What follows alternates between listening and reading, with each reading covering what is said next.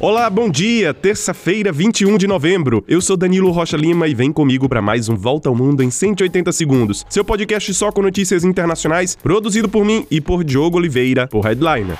Nos aproximamos de um acordo de trégua. Depois de dizer o contrário nos últimos dias, o grupo Hamas agora afirma que um acordo com Israel está próximo de ser assinado. O Catar, o Egito e os Estados Unidos trabalham como intermediários nesse plano que depende de últimos detalhes para ser anunciado. O acordo pode prever uma trégua no conflito de cinco dias em troca do envio de mais ajuda humanitária para a faixa de Gaza. Além disso, cerca de 50 a 100 reféns israelenses, essencialmente mulheres e crianças mantidos pelo Hamas seriam liberados em troca da libertação de 300 prisioneiros palestinos. A trégua humanitária de cinco dias poderia ser renovada, dependendo de como acontecerem os cinco primeiros dias de pausa.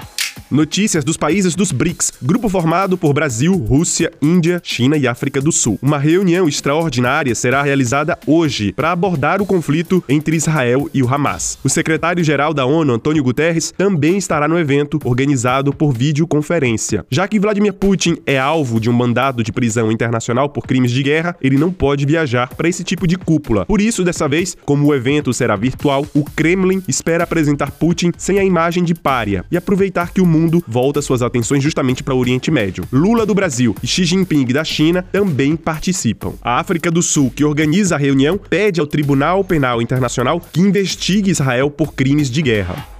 Olha, no Mar Vermelho, membros do grupo rebelde Houthis do Iêmen, que controla parte do território e já derrubou o governo do país, tomaram um navio cargueiro comercial que navegava perto da costa do Iêmen, pertencente a um homem israelense. Mas o navio é operado por uma empresa japonesa. O Japão condenou o ataque que acontece dias depois que grupos rebeldes apoiados pelo Irã anunciaram atacar navios israelenses no Mar Vermelho, que é uma rota essencial para o comércio internacional.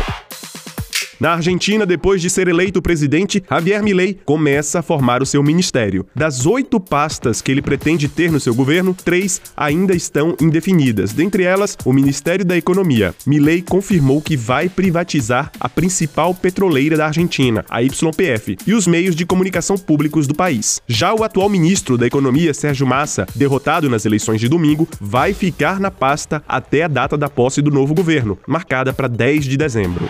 Olha, escutem essa história. Passamos agora para a França, onde uma façanha tecnológica foi obtida pela primeira vez no país. Depois de 23 anos de perder a voz, uma mulher de 49 anos recebeu um transplante de laringe na cidade de Lyon. Mais de 10 especialistas participaram da operação de 27 horas, que foi um sucesso. A laringe é um órgão bastante complexo, de alguns centímetros, que serve para a respiração, a fala e a alimentação. Apenas duas operações desse tipo tinham sido realizadas no mundo anteriormente.